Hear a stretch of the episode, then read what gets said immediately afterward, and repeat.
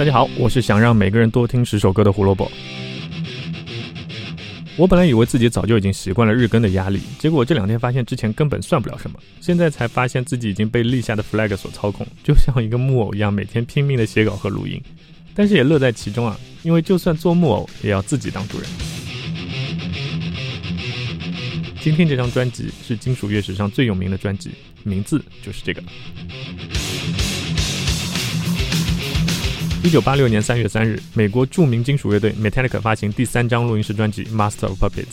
金属乐史上最佳专辑之一诞生了。经过上一张《Ride the Lightning》的洗礼，Metallica 在一九八五年结束巡演后，开始考虑新的专辑。最初是主唱 James Hetfield 和鼓手 Lars Ulrich 两个人窝在加利福尼亚的车库里面酝酿各种旋律动机，方式还是他们俩习惯的合作模式：先有吉他的节奏模块，再往下一点点推演。然后乐队会继续补充歌曲内容，完成器乐的部分以后，主唱 Hatfield 再把歌词填上去。歌曲写的七七八八，就要开始找录音室录制专辑了。但这个时候乐队发现，偌大一个美国啊，就是没有他们能满意的录音室，所以还是老办法，像上一张专辑一样，走你啊，去哪呢？丹麦，也就是鼓手拉斯的老家。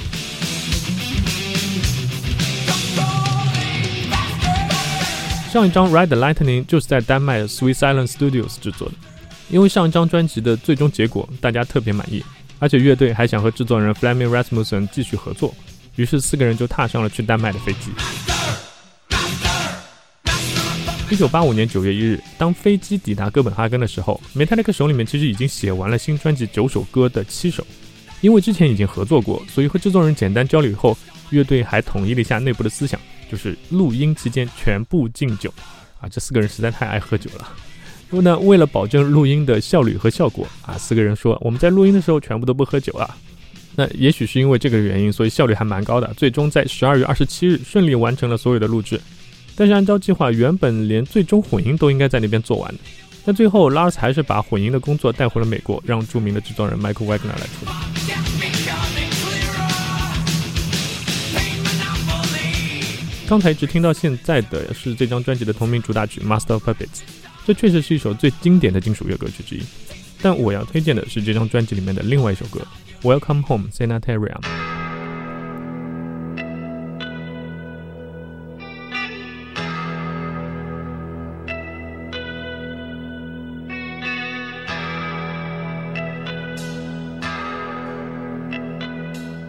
这首歌的歌词主题来自于肯克西的著名小说《飞越疯人院》。大家如果对于这部小说或者是同名电影都比较感兴趣的话，请一定一定要去看一遍这首歌的歌词，写的实在是太好。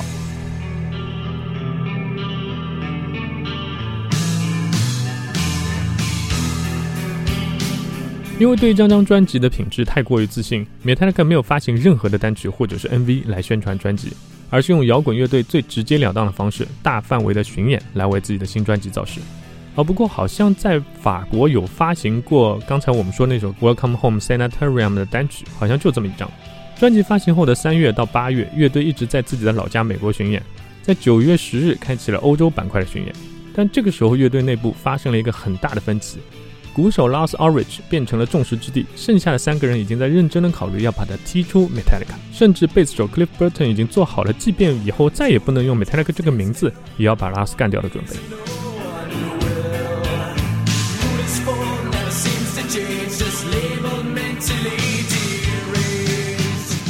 但是我们听到现在这么多年的歌迷，也从来没有看到过 Lars 离队啊，因为在欧洲巡演当中发生了另外一个意外。在九月二十六日晚上，乐队准备从瑞典的斯德哥尔摩坐巡演大巴去丹麦的哥本哈根。明天还有一场巡演在那里。贝斯手 Cliff Burton 抱怨大巴上床睡得实在是太不舒服了，所以他和吉他手克凯美玩了一把二十一点，结果 Cliff 还赢了。于是他选了克克的床睡下。二十七日早上七点钟，大巴突然翻车，滑进了一块草坪，Cliff 被甩出了窗外，然后飞出去的车窗正好砸中他，直接身亡。所以乐队最后也没有让拉尔斯离队，因为他们已经无法再接受，因为他们已经没有办法再接受乐队少一个人了。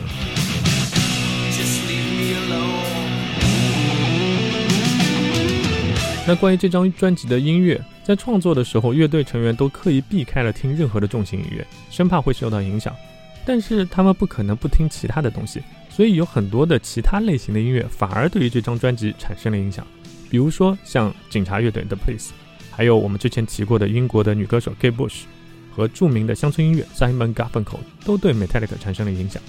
所以你看，一张重金属专辑其实需要吸收很多不同类型的养分。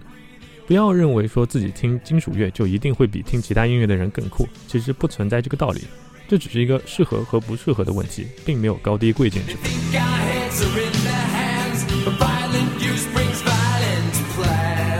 其实从专辑在各个榜单上的排名来看，全球最高排名竟然在芬兰，也就是个第五名啊！美国 Billboard 两百最高排名二十九，英国专辑榜才四十一，就这么个排名，我还真的不太好意思说经典两个字。但是它确实在榜单上待了七十二周，而且它被放入了几乎你能查到的所有史上最佳摇滚专辑的列表里面。它的节奏、音色、旋律，甚至是歌词，全部都是后辈摇滚歌手效仿的对象。